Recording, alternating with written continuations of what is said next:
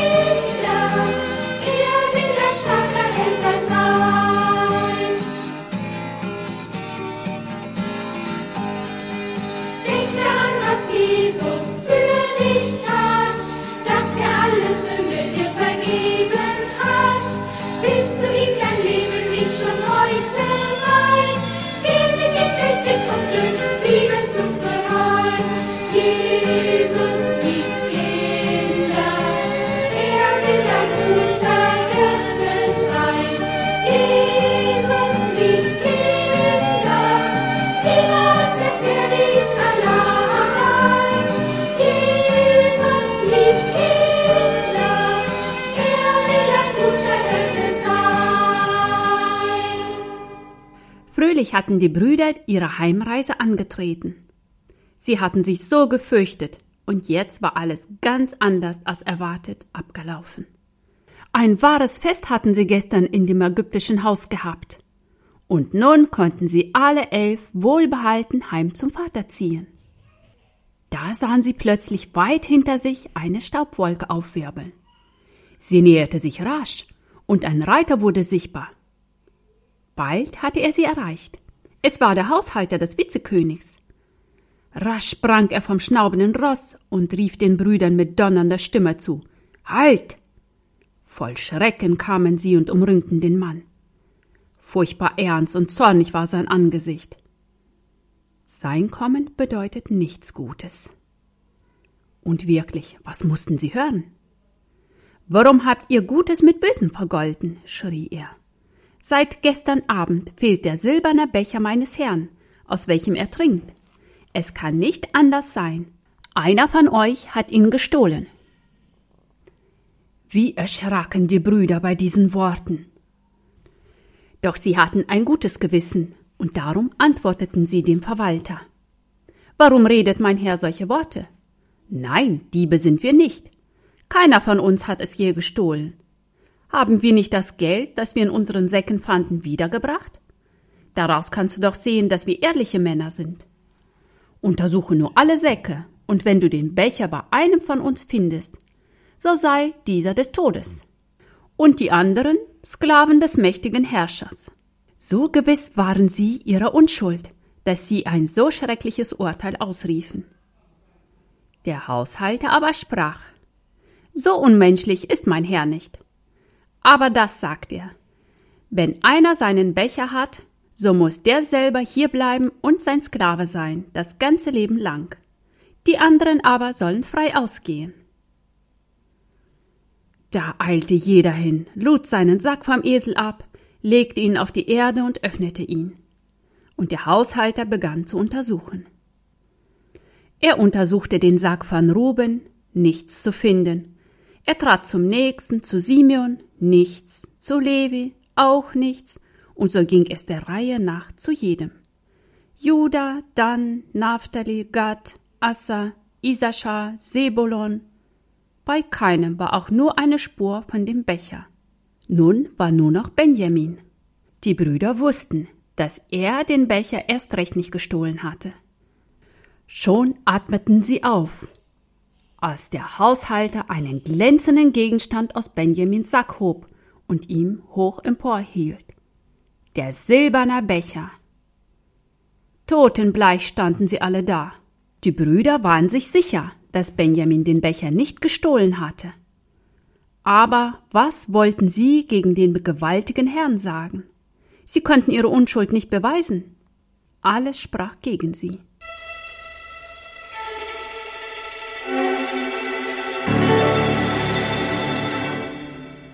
Das war ein trauriger Zug zurück zu dem ägyptischen Herrscher.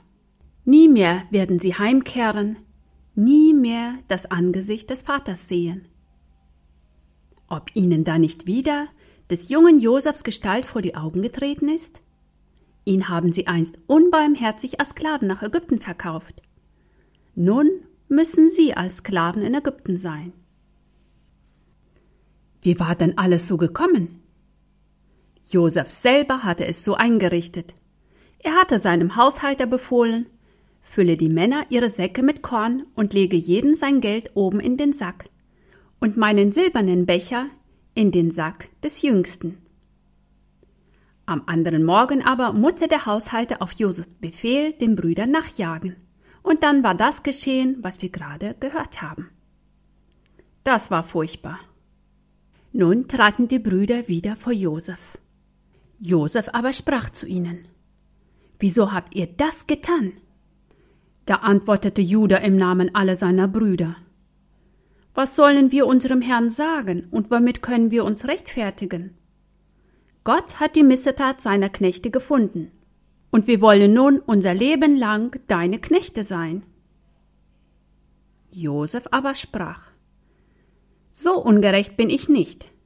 Nur der, bei dem der Becher gefunden worden ist, soll hier bleiben und mein Sklave sein. Ihr aber könnt in Frieden zu eurem Vater hinaufziehen. Dabei schaute er die Brüder mit ernstem Blick an.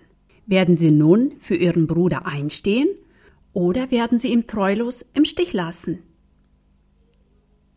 Da trat Judah vor und sprach: Ach, mein Herr, zürne nicht, wenn ich noch ein Wort zu dir rede. Höre mich bitte an. Wir haben noch einen alten Vater, der hat unseren jüngsten Bruder sehr lieb. Einen Sohn hat er schon verloren. Wenn er diesen auch noch verliert, dann wird er vor Kummer sterben. Deshalb will ich lieber als Sklave bei dir bleiben. Lass Benjamin dafür wieder zurück zu unserem Vater gehen. Judah erzählte Josef alles von seinem Vater. Als Josef das hörte, war er sehr gerührt. Jetzt wusste er endlich, dass seine Brüder sich verändert hatten. Doch was ist das? Rinnen nicht Tränen aus den Augen des Herrschers? Mit der Hand winkte er den anwesenden Ägyptern. Geht hinaus. Dann war er allein mit seinen Brüdern. Und nun ließ er den Tränen freien Lauf. Laut weinte er auf, und als er endlich ein Wort sprechen konnte, da rief er Ich bin Josef, euer Bruder, den ihr nach Ägypten verkauft hat. Lebt unser Vater noch? Als wäre der Blitz vor ihren Augen eingeschlagen, so erschraken die Brüder bei diesen Worten. O wehe uns, dachten sie. Nun wird er uns erst recht strafen. Aber Josef sprach, und jetzt brauchte er keinen Dolmetscher mehr, sondern redete in ihrer vertrauten hebräischen Sprache zu ihnen. Habt keine Angst und denkt ja nicht, dass ich euch darum zürne, weil ihr mich hierher verkauft habt. Denn eines ist klar, dass Gott mich hierher gesandt hat, um euer Leben zu erhalten. Denn ihr wisst, jetzt sind es erst zwei Jahre, dass die Teuerung im Land ist, und sie wird noch fünf Jahre anhalten. Dann erzählte er den Brüdern, wie es ihm in Ägypten ergangen war und wie Gott ihm geholfen hatte.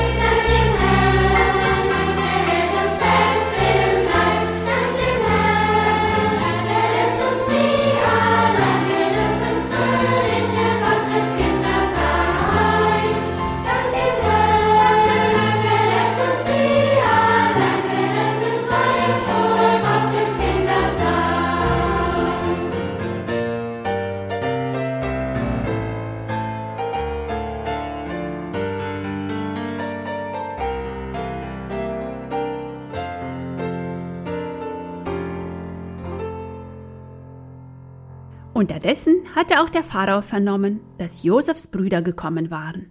Wie freute er sich mit Josef mit. Er ließ ihnen sagen, beladet eure Tiere, zieht heim ins Land Kanaan und nehmt euren alten Vater und all die euren mit und kommt wieder her zu mir. Ihr sollt im besten Teil meines Landes wohnen. Als die Brüder sich auf den Heimweg machten, ermahnte Josef sie. Zanket nicht auf dem Wege. War das denn noch nötig? Ja, wer weiß, ob nicht der eine oder der andere hätte anfangen können zu sagen, ich hatte es doch damals gleich gesagt, ihr solltet ihm kein Leid antun. Und dann, wie leicht wäre ein Streit entstanden. Nun, da Josef ihnen alles vergeben hatte, sollten sie diese böse Geschichte auch ruhen lassen. Nach der langen Reise kommen sie endlich zu Hause beim Vater an und erzählen ihm alles. Aber meinst du, Jakob hätte ihnen geglaubt? Traurig schüttelte er das weiße Haupt und sprach Was kommt euch in den Sinn, euren alten Vater solche Geschichten zu erzählen? Was ihr sagt, ist ganz unmöglich. Ich kann mich noch gut daran erinnern, wie ihr mir den blutigen Rock von Josef gebracht habt. Nein, nein, das ist unmöglich. Da zeigten sie ihm auch die Geschenke, die Josef mitgeschickt hatte. Erst dann glaubte Jakob ihnen und freute sich so herzlich wie schon lange nicht mehr. Oh, wie wurde es den Söhnen leicht ums Herz, als die böse alte Schuld abgewälzt war. Nun durften sie ihrem Vater wieder offen in die Augen blicken, was sie seit einem bösen Tag nie mehr hatten tun können. Wie fröhlich wird das Herz, wenn die geheime Schuld bekannt und vergeben ist. Wer seine Missetat leugnet, dem wird es nicht gelingen. Wer sie aber bekennt und lässt, der wird Barmherzigkeit erlangen. Sprüche 28, Vers 13. Jakob war 130 Jahre alt, als er mit seinen Söhnen und deren Familien nach Ägypten zog. Es waren insgesamt 70 Männer. Noch einige Jahre durfte Jakob im Land Gossen leben. Es war für ihn eine schöne Zeit. Keine Sorge drückte ihn mehr. Er durfte sehen, wie es seinen Kindern und Kindeskindern gut ging. Seine Familie vergrößerte sich und war schon ein ganzes Volk. Kurz vor seinem Tod segnete Jakob seine Söhne. Er prophezeite, dass aus Judas Nachkommen später der Retter der Welt hervorgehen werde. Dazu sprach er einen besonderen Segen über Josefs Söhne Ephraim und Manasse aus. Wenn wir jetzt zusammenfassend auf Josefs Leben zurückblicken, ist für uns manches unbegreiflich gewesen. Zum Beispiel, dass ihm seine Mutter so früh starb, dass er von den Brüdern so geplagt wurde, dass er fort von seinem lieben Vater musste, dass er zum Lohn für seine Frömmigkeit ins Gefängnis wandern musste. Ja, das war alles unbegreiflich. Aber wie war es herausgekommen? Herrlich, schon auf Erden viel schöner, als er es je hätte denken dürfen. Mit einigen Versen aus dem 103. Psalm möchte ich diese Lektion abschließen. Lobe den Herrn, meine Seele, und alles, was in mir ist, seinen heiligen Namen. Lobe den Herrn, meine Seele, und vergiss nicht, was er dir Gutes getan hat, der dir alle deine Sünden vergibt und heilet alle deine Gebrechen, der dein Leben von Verderben erlöst, der dich krönet mit Gnade und Barmherzigkeit.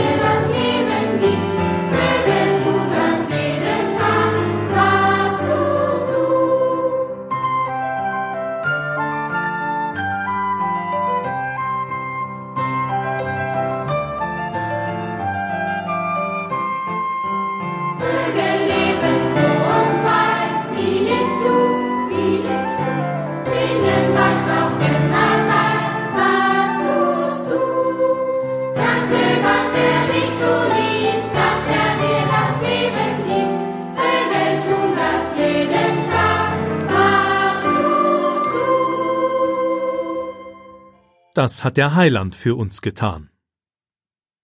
Weil Jonas seinen Opa so lieb hat, besucht er ihn oft und gern.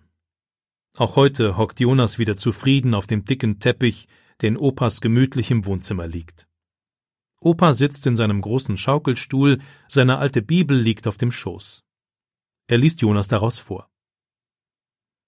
Jonas kann zwar schon selbst lesen, doch wenn Opa ihm vorliest, ist das natürlich viel, viel schöner. Gespannt lauscht Jonas der biblischen Geschichte. Opa liest von der Kreuzigung des Herrn Jesus, von seinem Tod und von seiner Auferstehung. Das hat der Heiland alles für uns getan, sagt Opa, als er die Bibel zuklappt. Er ist für deine und für meine Schuld am Kreuz gestorben. Wir waren böse, und er ist dafür bestraft worden. Ist so etwas denn zu fassen? Jonas sieht ihn mit großen Augen an. Wenn Opa das schon nicht versteht, kann er es erst recht nicht begreifen. Opa lächelt und streicht liebevoll über seine alte Bibel.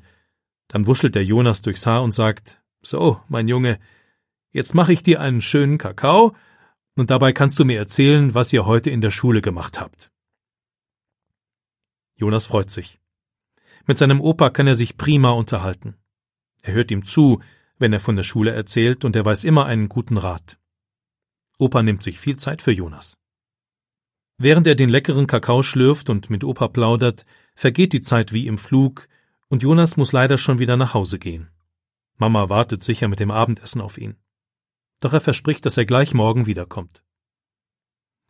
Opa bleibt in seinem gemütlichen Schaukelstuhl sitzen.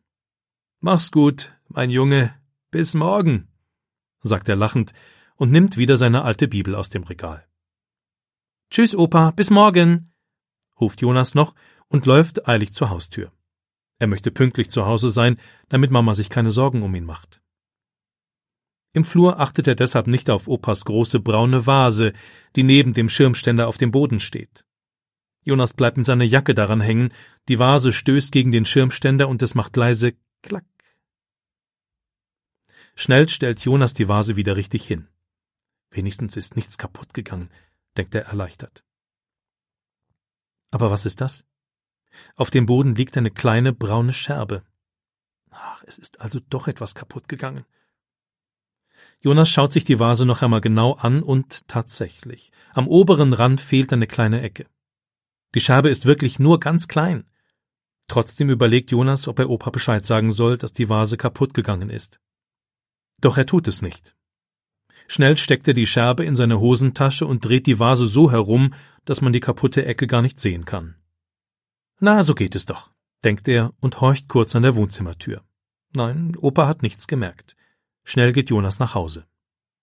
Mama hat den Tisch schon mit leckerem Käse und Bärchenwurst gedeckt, aber Jonas schmeckt das Abendessen heute trotzdem nicht. Als er später noch ein paar Runden mit seinem Traktor im Hof herumfahren darf, macht ihm das auch keinen richtigen Spaß. Dauernd muss er an die kaputte Vase denken. Ob Opa schon gemerkt hat, dass sie kaputt ist? Auf einmal bekommt Jonas einen Schreck. Ihm wird es sogar richtig heiß innen drin. Was hab ich bloß gemacht? denkt er plötzlich. Warum habe ich Opa nicht sofort gesagt, dass ich gegen die Vase gestoßen bin? Aber jetzt ist es zu spät. Nun kann ich es ihm auch nicht mehr sagen. Am nächsten Mittag, als Jonas seine Hausaufgaben erledigt hat, geht er nicht zu seinem Opa, obwohl er es gestern noch versprochen hat und Opa bestimmt auf ihn wartet. Ob das wohl das schlechte Gewissen ist? Er legt sich aufs Bett und blättert gelangweilt in seiner Kinderbibel. Er blättert und blättert, ohne richtig hinzusehen, doch dann hat er auf einmal die Geschichte von der Kreuzigung des Herrn Jesus aufgeschlagen, und sofort muss er daran denken, dass Opa sie ihm gestern vorgelesen hat. Plötzlich kommen Jonas die Tränen. Er hat doch den Herrn Jesus lieb und will ihm gehorchen. Aber gestern hat er schon wieder etwas sehr Dummes getan. Am liebsten würde Jonas in ein großes Loch kriechen und nicht mehr herauskommen, so schämt er sich. Doch er weiß, was er jetzt tun muss. Langsam steht Jonas auf, zieht seine Jacke an, sagt Mama Bescheid und macht sich auf den Weg zu seinem Opa. Der Weg kommt ihm heute so lang und seine Beine so schwer vor, aber endlich steht er vor Opas Tür. Jonas klingelt und kurz darauf hört er, wie Opa mit schlurfenden Schritten den Flur entlang läuft. Als die Haustür aufgeht und Opa ihn freudig begrüßt, muss Jonas wieder weinen. Opa, ich muss dir etwas sagen, schnieft er. Ich, ich hab deine Vase kaputt gemacht. Er zieht die kleine braune Scherbe aus seiner Hosentasche. Und, und dann hab ich sie extra so gedreht, dass du es nicht sehen kannst. Entschuldigung. Er wischt sich mit der Hand über die Augen. Warum mache ich nur so etwas? Ich will doch viel lieber dem Herrn Jesus gehorchen. Ich will dir gern vergeben, mein Junge, sagt Opa und nimmt Jonas ganz fest in den Arm. Und nun komm erst mal rein, damit wir uns setzen können. Zusammen gehen sie in Opas Wohnzimmer, wo Jonas gestern noch gemütlich auf dem Teppich gelegen und den biblischen Geschichten gelauscht hat. Weißt du, sagt Opa, als er sich in seinen Schaukelstuhl setzt, wir haben doch gestern die Geschichte von der Kreuzigung unseres Herrn Jesus gelesen und dass er für unsere Schuld gestorben ist. Für deine Schuld und für meine Schuld.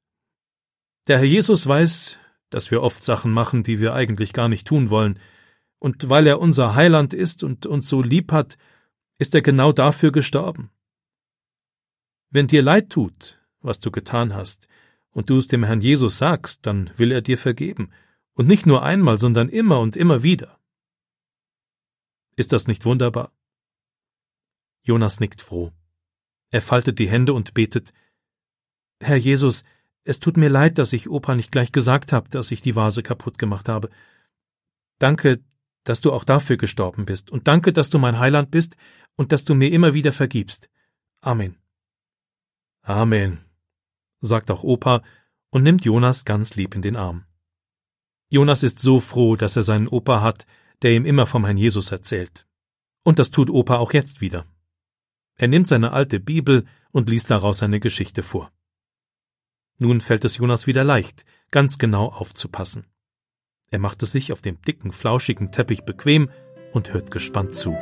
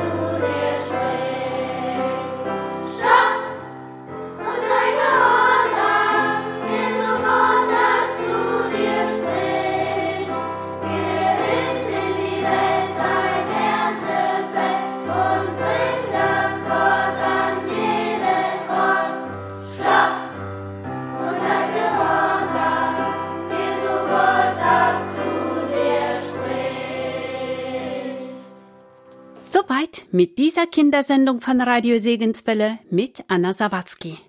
Schön, dass du dabei warst. Du hast vieles gehört und ich wünsche, dass du darüber nachdenkst und es auch anwendest. Ich lade dich ein, wieder einzuschalten, denn morgen gibt es wieder eine Kindersendung mit spannenden Geschichten. Sei dabei und lade auch deine Freunde dazu ein.